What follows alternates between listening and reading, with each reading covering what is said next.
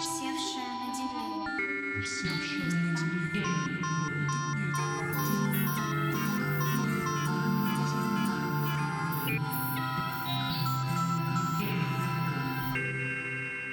Облако речи. Подкаст от издательства «Носорог».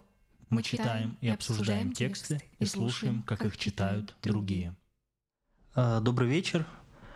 Я приветствую вас на новом подкасте от издательства «Носорог» под названием «Облако речи». Сегодня у нас э, в гостях э, Маша Малиновская, Добрый вечер. поэтесса, переводчица и издательница. И я, э, Руслан Комадей, буду вести этот подкаст.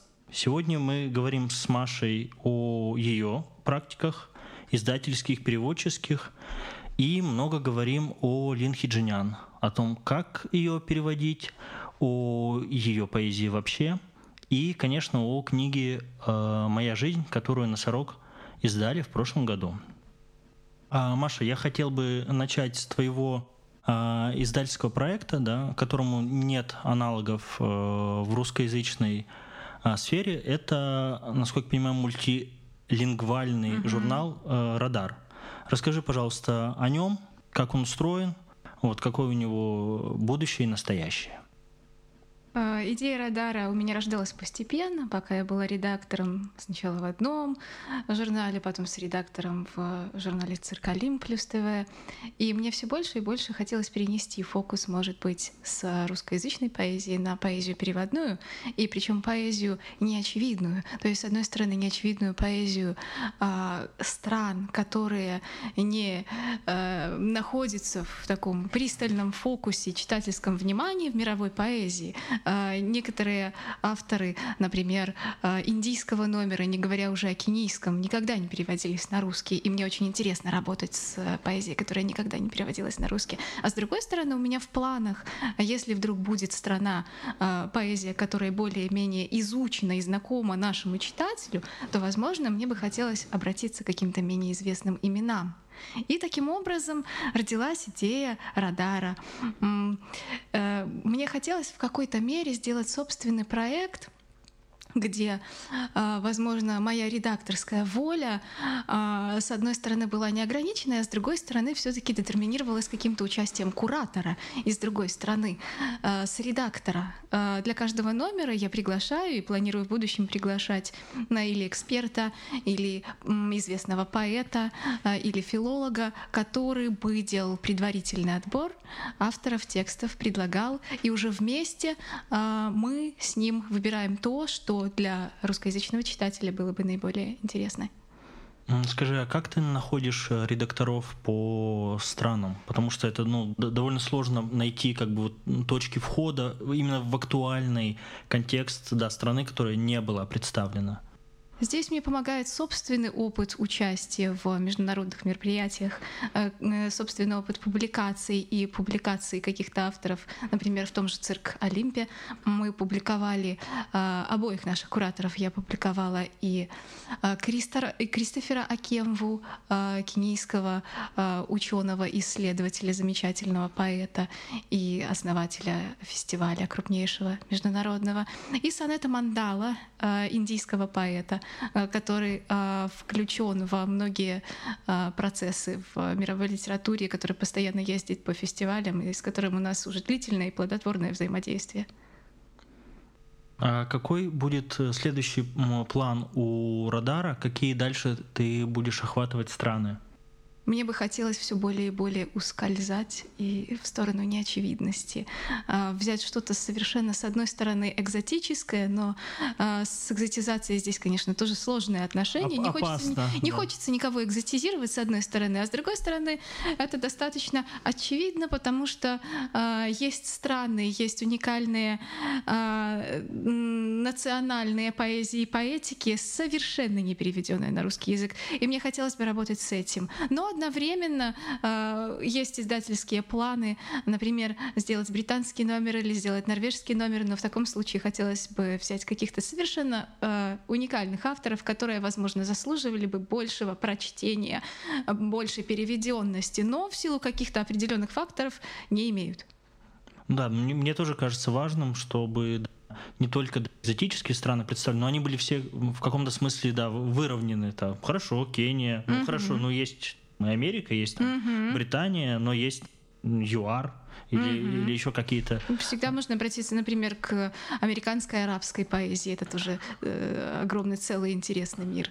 И это тоже есть в планах.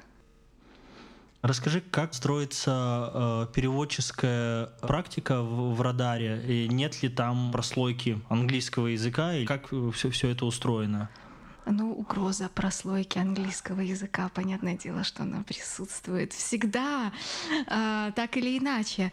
А, два предыдущих номера по понятным причинам были англоязычными, потому что это Кения и Индия. Но, в свою очередь, некоторые индийские авторы занимаются автопереводом и э, тексты пишут на хинди. Угу. То есть они с хинди переводят себя на английский, а потом на русский. Да, да. Большинство из них двуязычные. И э, то же самое в Кении. Э, в Кении ведь существует э, э, гусийский язык, как-то так он интересно называется. И в частности Кристофер Акемва собственные тексты переводит, и некоторые из авторов кенийского номера занимаются тем же. То есть это э, билингвы. Угу.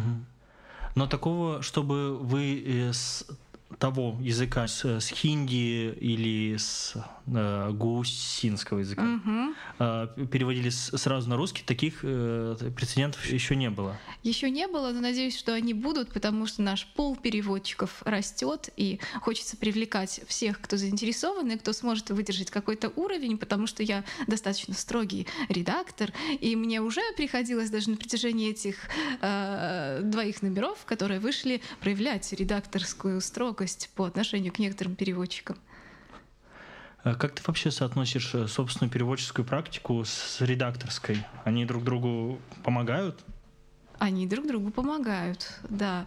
Если у тебя достаточная степень осознанности и ответственности, а, потому что, а, ну, все-таки неплохо зная язык, а скорее даже знание языка, оно безусловно важно, но чувствуя текст, ты можешь найти какие-то неочевидные ходы для переводов и что-то подсказать. Но э, если я могу не вмешиваться в работу переводчика, я, конечно, предпочитаю не вмешиваться.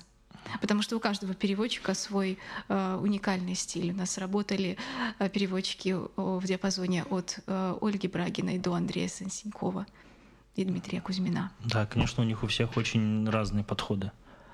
Тогда скажи, а для тебя э, переводческая практика что это? Перенос, э, перемещение, переизобретение? Как ты ее описываешь? Возможно, это способ освоить язык. А, заговорить на другом языке или, может быть, попасть в некое другое измерение языка, потому что все наши концепты, которые содержатся в нашем языке, это очень интересно сравнивать с тем, как а, некие похожие, но никогда не одинаковые вещи проявляются в другом языке. И для меня это действительно как еще одно пятое или шестое измерение, добавляемое к литературе, и способ там как-то а, приобрести какую-то собственную координацию и гравитацию, в том числе и как поэту. Но важно ли тебе сохранять вот эти вот а, акценты, которые позволяют видеть а, разницы между вот этими сходными, но различными явлениями в, в языках? Безусловно, да. Возможно, в каком-то плане это даже важнее, чем, а, знаешь, такой скрупулезный дословный перевод, который крадет у текста все, что у него можно украсть. Да, вот мне здесь э, важно, что говорил Целан, да, про, про перевод, да, угу. он, он упоминал о том, что важно при переводе сохранять усилие э, этого перехода между языками чтобы как, вот эта как бы э, тяжесть разницы, да, при переходе, она э, оставалась. Чтобы она оставалась в тексте? В, в переведенном, да. Э, на мой взгляд, это очень важно, потому что, с одной стороны, э, это само по себе интересно и способно больше рассказать и больше передать, чем такой выглаженный и прилизанный со всех сторон образчик. А с другой стороны, это сейчас некий тренд оставлять любой текст, в том числе и непереводной, то есть максимально сырым, открытым, разомкнутость текста, разомкнутость языка, это э, она зачастую позволяет понять больше о том, что, как говорится в кавычках, хотел сказать автор, прости господи. Но сейчас, насколько я вижу, есть, э, ну, это в русском переводоведении, насколько я понимаю, несколько тенденций. Да, одна, вот, которую я видел на примере того, что сейчас делает э, Седокова с Данте, да, угу. то есть была важная проблема, что у нас есть как бы хороший перевод Лазинского, но у нас нет как бы четкого подстрочника, где вот будут занудно вытащены вот все вот эти буквальные смыслы дантовские, да. Угу. А с другой стороны есть вот вот эти вот как бы приблизительности, да, перевода, которые как бы позволяют сделать перевод таким объемным, живым, э, упругим, да, и это как бы тенденции, они ну параллельно э, а движутся. Возможно, есть еще какие-то, о которых я mm-hmm. не знаю. Да, ты обозначил две основных крайности, на мой взгляд, и мне кажется, что между ними проблематично какую-то предпочесть одну либо другую, потому что есть разный читательский запрос и разные подходы переводчиков. На э, на мой личный взгляд, наверное, мне бы хотелось, может быть, более приблизительного текста, но оставляющего что-то, что шире слов, что содержалось в стихотворении э, в оригинале. Потому что если это э, упускаешь, то ты получаешь на, вы, на выходе такой э, сухой скелетик или что-то искусственное, что просто не очень хочется читать. И вот как раз этого хочется избежать. И этого, в свою очередь, я, возможно, жду от э, переводчиков э, радара, хотя э, это очень сложная задача. А, и тогда э, вот перед нами сейчас Хеджинян. Вот какие с ней э, особенности, трудности при э, переводе возникают у тебя? Тем, тем более ты, насколько понимаю, довольно много ее переводила вот для mm-hmm. го- готовящего сейчас избранного. Расскажи, пожалуйста. А, на самом деле переводить Лин Хеджинян мне оказалось на удивление чрезвычайно легко. Возможно, в этом и причина того, что даже было два переводческих блока. То есть сначала один мы завершили с Владимиром Фещенко, а потом он попросил сделать еще один для будущей книги. А, я думала, что будет тяжело. Наоборот, э, я этого не, не ожидала в силу поэтики Лин, конечно. Но с другой стороны, это интересный нюанс такого э, глубинного соответствия. В собственной поэтической практике э, я бы не сказала, что наследую, что наследую, например, Лин или Language School. Но с другой стороны, возможно, еще гораздо раньше, чем я узнала о них, я начала проводить подобные опыты с языком, схожие, прежде всего с языком. То есть понятно, что language school — это комбинация огромного количества факторов и мотивов. То есть в одном стихотворении вот эти threads, когда ты читаешь про Лин там какие-то зарубежные статьи, каждое стихотворение разворачивается с тобой, перед тобой кучу разных планов одновременно. А, мне интереснее всего всегда, наверное, даже с подросткового возраста был выход к языку, сдвига языковых границ и таким образом, э, когда я начала переводить Лин, это все проявилось. Я, я чувствовала ее задачу и понимала, что нужно сделать, что можно сделать в русском языке, какой эквивалент найти. Э, оно само подсказывало себя в силу э, сходства методов. И получилось такое отражение зеркальное, или отражение на воде, или отражение в какой-то иной языковой субстанции, но оно получилось. Ты вообще говоришь о переводческой э, практике так, что э, ты все время как бы чувствуешь объемы да, обоих языков, да, и, и то, как э, поэт, которого ты переводишь, выходит как бы из этих объемов к своим словам, и как mm-hmm. ты из этих слов, но чувствуя как бы тот э, объем, как бы в, выходишь э, в русский язык. И это да. вот такие двойные как бы облака, которые как бы циклонами э, движутся из из точки в точку. Я бы это так вот... И взаимопроникают, да. Да, мет метафоризировал. А, тогда, пожалуйста, прочитай э, свои, э, несколько своих переводов и, угу. из Лин, и, если сможешь, прокомментируй. В первом приближении ночи, голубоватой, как слива, между днем шестым и седьмым — под отстраненным, замкнутым, упрямым или скорее инертным, но пугающим, пустым, неземным небом. Ветер внезапно, так казалось наблюдателю, усиленно осмыслявшему жизнь. Начал, скрадывая все поверхности, которые наблюдатель принимал за реальность, дуть. Но слово «внезапно» всегда относительно. Насколько наблюдатель знал, по крайней мере, в тот миг, отраженный оконным стеклом, не было ничего несущественного, и таким образом наблюдателя не волновало, кто его поймет. Момент не мог быть остановлен, и поэтому не был живой конечной точкой опыта. «Меня не поймаешь на удочку обобщения», — говорил наблюдатель. «Кто-то же должен отрицать все, что с этим связано. Я хочу одного — наблюдать мерцание, зыбь, смещение. Инстинкты не всегда слепы, как не всегда и устойчивы, и непрерывную трансформацию, впрочем, деликатно направляемую, и плыть в ней. Это, сказал наблюдатель, бесконечное, неисчерпаемое ничто. И если бы наблюдатель не смотрел вновь и вновь, нагнетая каждое ожидание, то чуть позже уже не увидел бы, что ничто изменилось. Я уговариваю, глажу, баюкаю, но не могу успокоить тощую коричневую лошадку на верхнем этаже высокой деревянной башни — она лежит на боку, дергается, ноги очень длинные, колени узловатые, извивается, шея тоже длинная, на морде бесконечное отчаяние. Она брыкается, чтобы освободиться. Я держу ее за шею, потом хватаю за ноги, чтобы не дать ей броситься с башни, но думаю, что, возможно, теперь я должна отпустить ее, потому что ей нет утешения.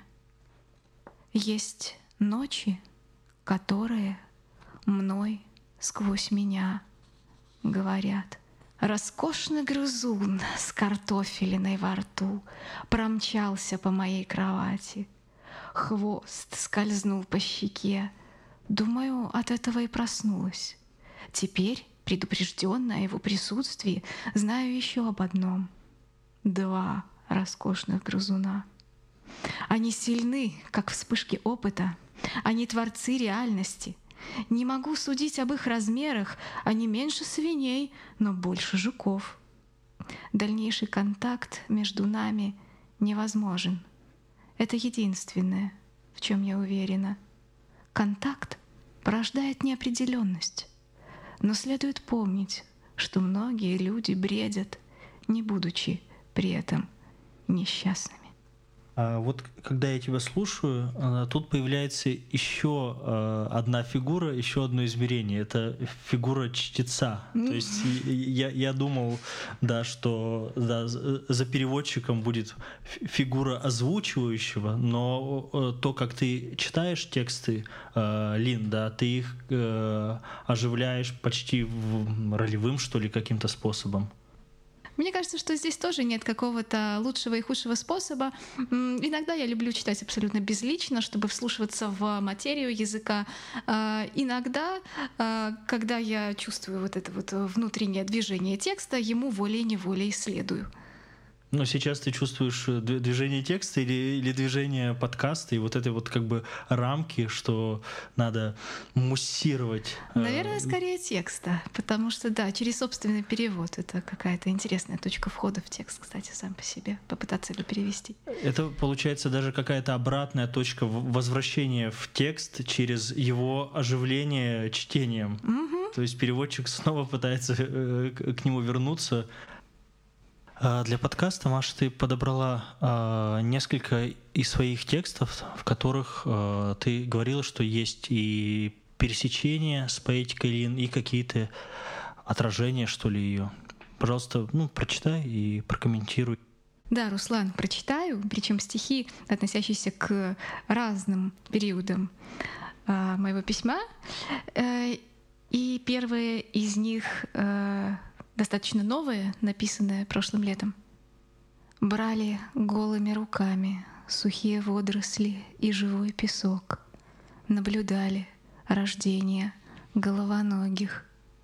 Цельный фрукт внутри цельного фрукта шумит, нагнетается плотью, пока не взрывает его.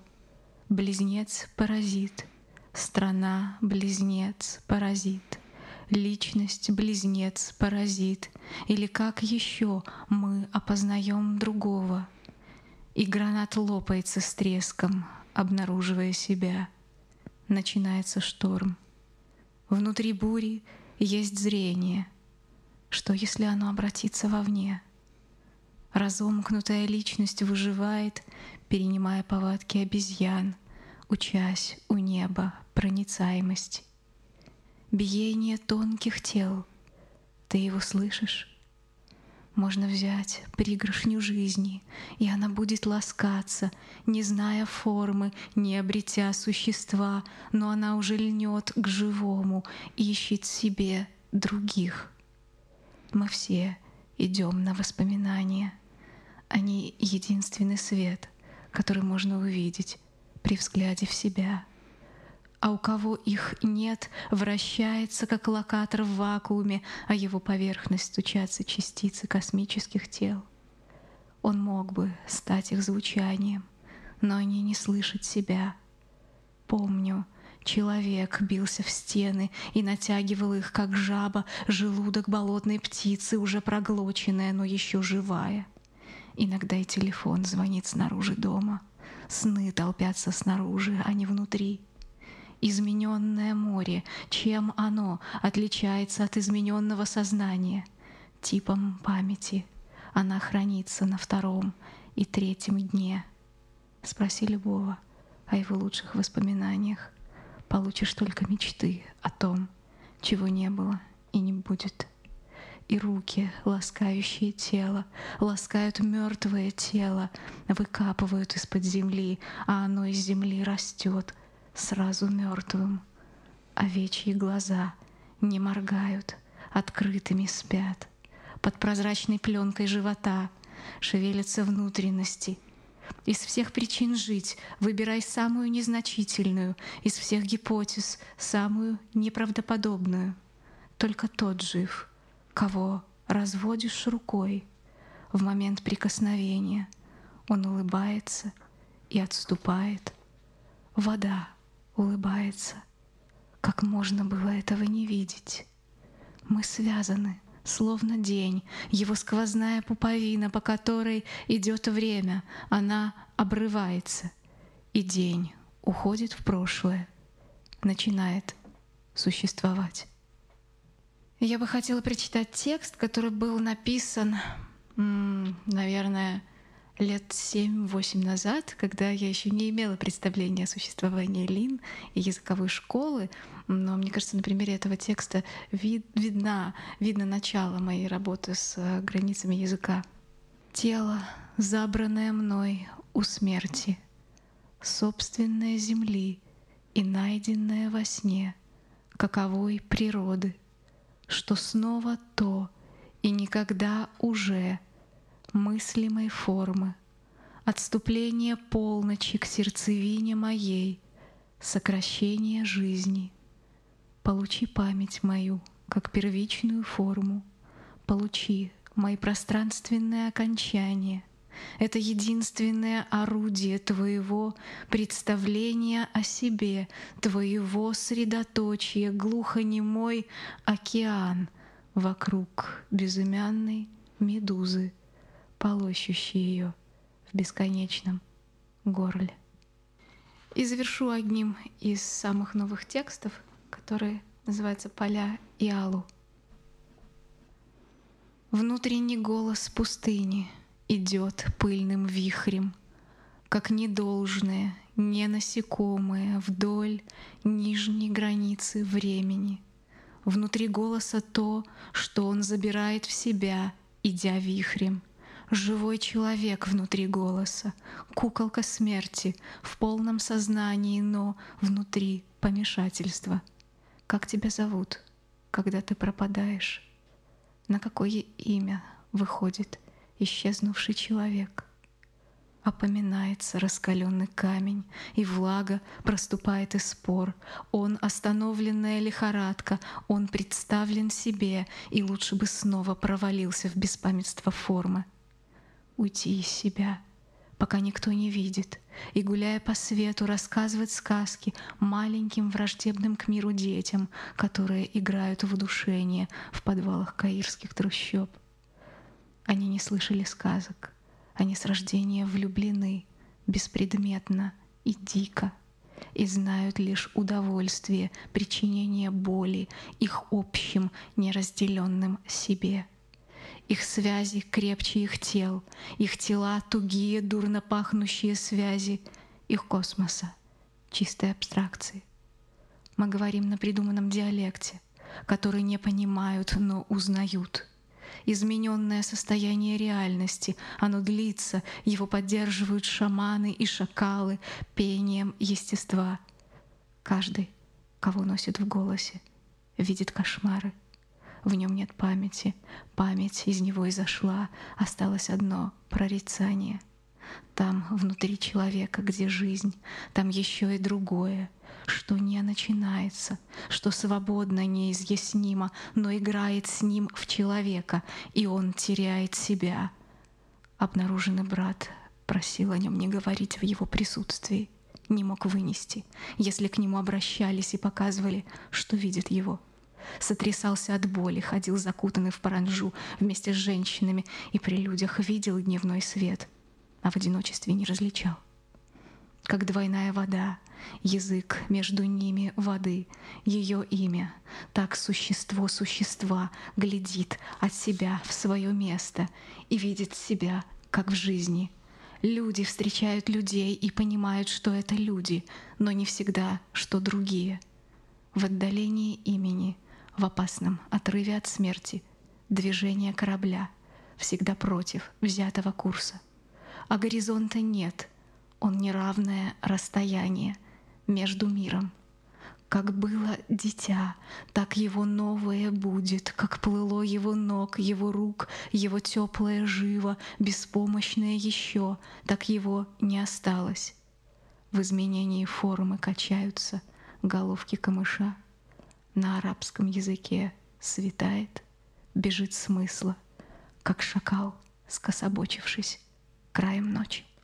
А следующее, о чем я хотел поговорить, поэтика хиджинян, конечно, безусловно, очень э, гибридная. Она удерживает э, множество линий, и они часто очень неочевидно, э, без каких-то предупреждений э, переходят друг друга. Да, одна из них, mm-hmm. понятно, это в этом есть э, и э, очень сильно личное э, переживание, и постоянное переживание языка как, как событие личного опыта, языка как носителя истории и так далее. И есть, конечно, всегда у хиджинян, но не всегда, но часто вот не знаю, как это в тексте про грызуна, но э, измерение вот этого как бы документального, да, что за спиной пишущего, да, всегда есть как бы проживание э, биографии. Ну, это в моей жизни наиболее. Да, на, наиболее, но к, к этому мы э, и перейдем э, чуть позже. Но вот из каких э, основных паттернов ты для, для себя собираешь э, поэтику Лин, ну, если ты так вообще делаешь? Когда пытаешься обозначить, из чего вообще она состоит, из каких гранул? А, я иду, возможно, не от паттернов к целостности, а от целостности к паттернам. То есть, прежде всего, это вот это внутреннее, почти физиологическое движение текста, которое хочется поймать, потому что это дает понимание того, что происходит на уровне языка. А, его внутренняя скорость, синтаксис. Для меня чрезвычайно важен синтаксис в его расчлененности, в его способности раскрываться, распадаться, возможно, на мельчайшие фрагменты и тем самым впускать в себя разные разные смыслы.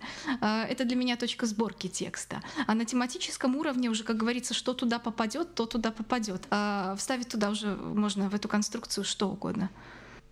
Я вообще, перечитывая Хиджнян, на днях стал думать о том, что в каком-то смысле синтаксис для нее и, может быть, вообще для поэзии это какая-то внутренняя как бы э, хронология. То есть синтаксис, длительность как бы э, предложений и порождение э, языковых как бы единиц, да, оно имеет тоже хронологический и биографический бы аспект, потому что одни единицы рождаются раньше, и их жизнь длится дольше. Uh-huh. А, а, другие имеют э, другую как бы скорость жизни, при которой они переходят в другие единицы. То есть в этом есть э, какая-то еще и, э, и органика, мне видится. Меня вот этом... тоже определенно замечательное слово органика. Угу. Я точно так же это воспринимаю но как будто бы это не, не человеческая органика. То есть, несмотря на то, что как бы э, э, Лин э, человек, да, и она описывает там в некоторых текстах, ну, как mm-hmm. в моей жизни жизнь как бы по годам, но эта органика как будто бы не, не, не человеческая. на большую вариативность и перемещение между видами. Межвидовая органика, вот что это Межвидовая такое. органика, да. При этом как, видами э, являются, да, языковые как бы единицы, языковые уровни, по mm-hmm. сути дела. Они являются как бы органоидами этого всего. Безусловно, да. И теперь давай перейдем к моей жизни, да, где метод Лин и ее умение переключаться и делать такие пульсирующие э, блоки текстов, которые как бы связаны э, биографической рамкой, да, вот они так э, устроены. Как ты определяешь для себя и жанр э, э моей жизни э, Лин Хиджинян, и вообще, что это за объект такой стихотворный или poetry? Для меня эта книга относится, наверное, к автофикциональной поэзии. Э, и это чрезвычайно интересно, потому что сам по себе жанр автофикшена сейчас в тренде, и кто как не изощряется в этом жанре.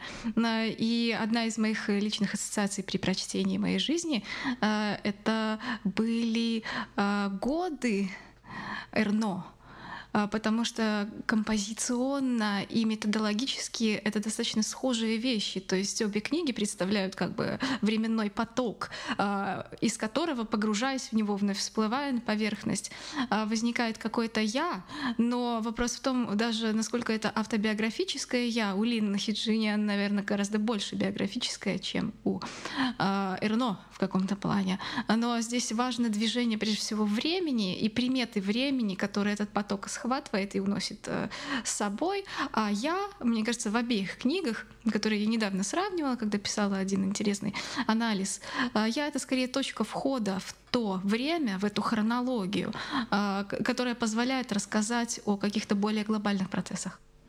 Но это время языка, либо время и язык, они, они параллельно существуют. Как ты это определяешь? Я думаю, что это и время языка, потому что языковые слепки, как ничто другое, может свидетельствовать о времени. Это и историческое время, безусловно, тоже, потому что моя жизнь изобилует какими-то отсылками к историческим фактам и различным событиям, а, которые сопровождали написание этой книги. Давай тогда, собственно, перейдем к э, чтению э, моей жизни. Вот выберем э, отрывочек. Угу. Ну вот давай мой любимый отрывочек прочитаем. Я смеюсь, словно горшки мои были чисты.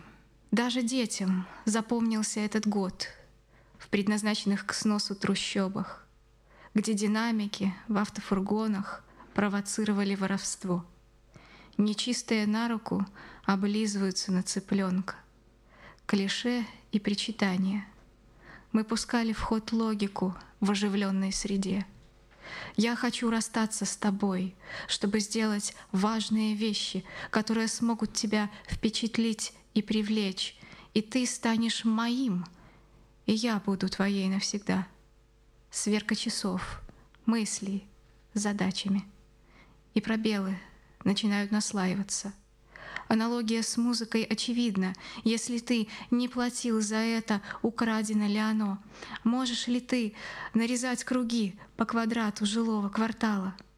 Время от времени, в ожидании должного пиетета к отсутствию, что было для города равноценной заменой, меня привлекал массивный разрушенный остов, заброшенные пивоварни, ставший целью моих прогулок с собакой, которая по собственной воле, пренебрегая нашим не до конца домашним складом, не раз исчезала в ветеринарном приюте. Бедная собака, город Блох. Не все растет в джунглях. Роза с ее завитками цветными — как взмахи пловца в океане. Зная множество слов, часть из них я должна познать многократно, от двух до шести букв к ряду.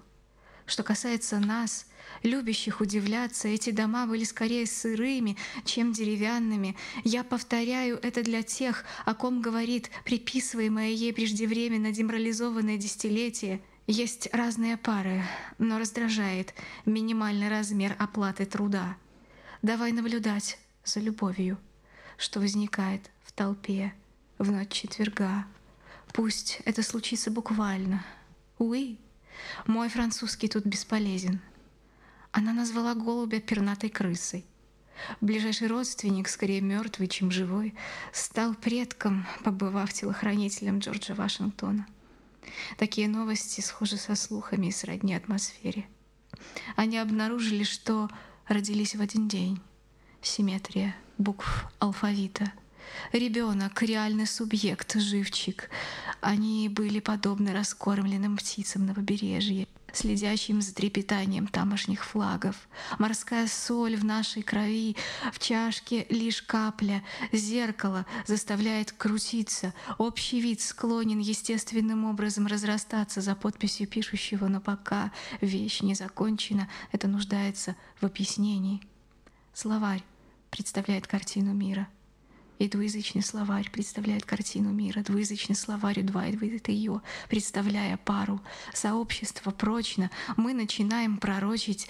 Человек пожимает плечами, но кого это волнует? Дети сделали из воздушных шаров своего рода таксу, и эта дутая бестия всплыла в моей голове.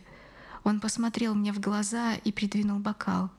На Луне нет атмосферы — для поддержания разговора. Это скрип или скрипка терзает. Задействовав стены, мы получили общественного типа нору по имени Дом. В городе только четыре пути для прогулки. Казалось, мы едва начали, но мы уже там, видим людей, на мгновение появившихся в окнах, не понимая, что происходит с ними или что они понимают. Облако мыслей тише словесного облака, воздух, которым мы дышим, воздух, который мы соразмерно вдыхаем, вмещает в себя хлопья звука, тьму, тишину и свет. Спасибо за чтение этого фрагмента, Маша, и меня очень э, удивляет и радует, что тут мы э, с тобой совпали, и даже не только с тобой, что оказалось именно в этом фрагменте есть э, часть, по которой, получается, приблизительно назван наш подкаст. То есть у Лин здесь э, словесное облако, облако да? да? Да, а я его назвал э, облако речи. И это тоже такой неточный перевод и такое неточное но важное очень двойное или даже тройное попадание э, с разных мест. То есть все-таки не признался, это э, совпадение или это случайная ассоциация или это намеренно? Нет, это безусловно не намеренно, это какая-то разновидность э, встречи. Угу. Да. И вот она полностью произошла э, внутри этого подкаста. И текста конкретного даже. Да.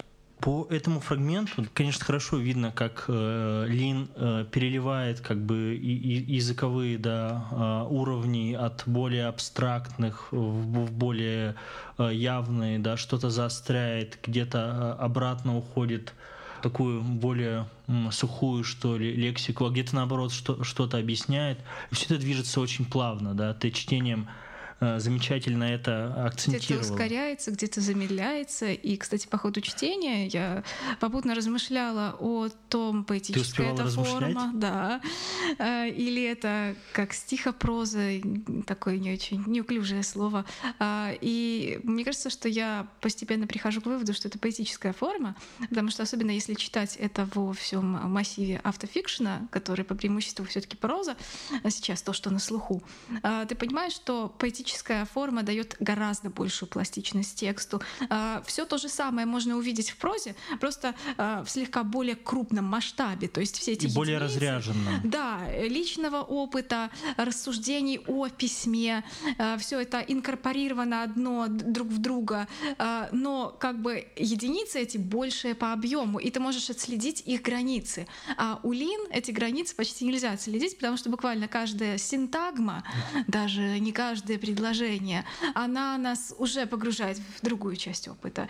И э, это приводит меня к мысли, что, э, конечно, подобная подвижность и пластичность — это все таки вотчина поэзии. Да, тут я, я, пожалуй, с тобой соглашусь. Но при этом, если мы начинаем рассматривать как бы ну, ве- весь этот массив как бы текста моей жизни ну, концептуально, да, через, через эти года, то все-таки мы можем же выбрать и другую рамку. Выстроить нарратив, да, Да, но да. что, собственно, не противоречит задачам поэзии, потому что нарративная поэзия, да, и личный нарратив тем более, он всегда проскальзывает даже в самых, казалось бы, нарративных текстах. Все равно какая-то фоновая история идет, а здесь это интереснейший сплав, с одной стороны, автофикшена, с другой стороны, поэзии. А, И, на мой взгляд, может быть, это даже а, в чем-то интереснее, чем какие-то чисто прозаические эксперименты в этой области. Ну, по крайней мере, это точно проблематичнее, да, и, и напряжение, оно более интенсивное. Иннова... И причем инновативнее, еще экспериментальнее, а, острее в чем-то. Хотя в то же самое время не знаю, насколько правомерно это сравнивать.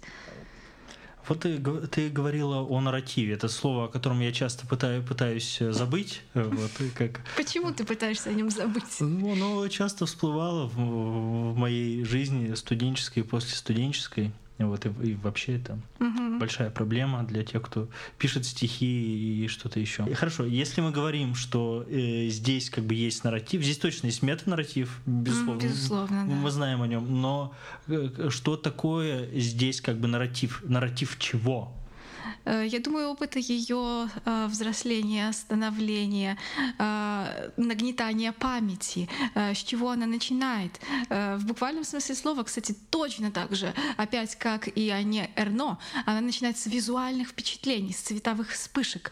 Очень э, интересно это соответствие. То есть все начинается оттуда, вырастает из детства и потом нарастает. Ну, мы знаем, как Лин своеобразным образом наращивала этот роман, ничего оттуда не убирая и только продолжая какие-то определенные части. И, на мой взгляд, этот скрытый автонарратив, то есть он, с одной стороны, да, внутреннее взросление «я», с другой стороны, конечно, им движут приметы времени. Мы можем какие-то факты отследить, в том числе исторические факты, социальные, а, через их непрерывное добавление. То есть здесь есть какая-то скрытая хронология, но между тем хронология, которая без конца нарушается, без конца противоречит себе, потому что, а, как мы знаем, одной из основных задач этой книги было разъять память, как бы а, девальвировать, э, деконструировать, убрать этот а, пафосный слой окружающей память, вот этот вот э, весь почет, которым ее окружают, как такую незыблемую вещь, и показать, что это все совершенно не так. И память э, сама по себе изменчивая структура, и отличить истинное воспоминание от ложных э, абсолютно невозможно, но на самом деле и не нужно. И я хотел бы прочесть э, еще один э, фрагмент. Я надеюсь, он будет более э, скоростной. Это фрагмент со страницы 70. Мы все же настаиваем. Жизнь полна счастливых случайностей.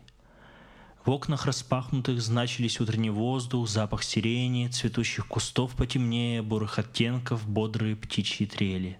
Как таковые, как если бы не было ничего, только крики и тишина. Гуманитарные дисциплины — такие же связи. В данный момент я себе мысль представляю, я прихожу к ней, мы сталкиваемся. Хоть единожды в жизни любой человек мог быть счастливым ребенком. Даже дождь монотонно не портил нам барбекю на заднем дворе, вдали от потока блестящих машин, внутри пейзажа, у берега. Свобода тогда, освобождение позже. Она приехала нянчиться с нами в смутные времена из района массовых беспорядков и сообщила, что мечтает о том дне, когда расстреляет всех до единого из финансового квартала. Тот единственный телефон, лишь один волосок на бронтозавре. Кофеманы откликнулись возбужденно. Если пес твой выходит из дома, в доме заводятся блохи.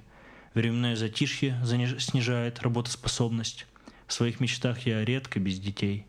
Дочь говорила мне, что в школьные времена поэт представлялся ей человеком, проплавляющим лед насквозь, сидя на айсберге.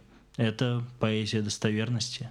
На расстоянии, на другом конце улицы, практикующая сопрано опоясывает бриз. Что касается нас, любящих удивляться, деньги к деньгам, удача к удаче, продвигаясь вперед, продолжая. Классовое сознание не пейзаж, и сейчас, и тогда, в 1969-м, я ощущала границы коллективного. Настоящее время пришло ненадолго, и оно не было таким новым, как нам казалось тогда. Настоящее вечно после войны. С тех пор мне просто принадлежать своему времени. Желтизна той печальной комнаты снова стала желтым цветом дремоты, длились тогда, день за днем, ее зыбкие беспокойные ожидания. Говорят, альтернативной буржуазности была доверчивость. Пусть это будут вода и собаки. Разум предполагает двоих, впоследствии располагает. Но способны ли мы представить себе безумца влюбленным? Прощай, достаточно и того, что было неплохо. Были пауза, роза, кое-что на бумаге. Я могу задержаться, но не намеренно отступать, поскольку желание вечно стесняет. На берегу, со свежим румянцем. Ребенок высматривает. На проводах запасам птичьим застыли ягоды в побегах ежевики. Издали солнца мало. Не было ни одного настоящего Рождества после того, как он умер. Та снежная буря, ликуя, город поставила на колени. Я человек посторонний для той маленькой девочки, которая там появлялась, весьма и весьма посторонний. Многие факты из жизни следует оставлять без внимания, они легки на подмену. Кто-то находится в расщепленном пространстве – Узоры способствуют внешнему сходству белых миниатюрных безмолвий. Секвоя питается влагой того, что кажется ночью иссякшим. Отражения не оттеняют. Для этого существуют оттенки. Чтобы понять природу этого столкновения, надо кое-что узнать о природе вовлеченных в него движений, об истории, то есть. Он взглянул на меня, улыбнулся и продолжил смотреть. Таким образом, дружба выдалась эротичной. От колеса избавилась фортуна. Ты помнишь этот фрагмент? Очень хорошо помню. Я буквально вчера его накануне читала в оригинале. И это было интересное чтение. Мне попалась статья про этот фрагмент, даже про то, как там разворачиваются three threads. Political, poetical and something else. Э, это было интересное чтение. Сколько же у нее собак, однако, а? А что они для нее? Маркеры чего? Маркеры реальности, наверное. Но между тем, ты видишь, они исчезают, а после них остаются блохи. А, в твоем тексте и в моем собака это город блох. То есть, да, какое-то замещение одного другим, и, и они не задерживаются на одном месте. Мне кажется, это важно. Ну, у них и языковая роль, получается, меняется. То есть собаки — это и следы блох, и, и, и следы... И носители. И носители, и следы еще, еще чего-то, да. Следы какой-то особой близости, да, с другим, ведь это... Угу. Угу. Да, это возможно, тоже... единственно, возможно, такой, единственно э, целостной близости, абсолютной близости. Э, опять же, в отсутствии единого языка. Хотя здесь она пишет и про, и про дочь, угу. и про близких людей, кто, э, кто умирали. Да, здесь очень много э, сцеплено тех, кто близок и отдален. О том, что изредка э, в своих снах видеть себя в отрыве от э, детей, то есть присутствовать в собственных снах только вместе со своими детьми. Это какой-то очень важный фактор женского самосознания внедрен сюда, в этот текст. Его можно бесконечно раскручивать с разных феминистских позиций и так далее. Ты раскрутишь чуть-чуть?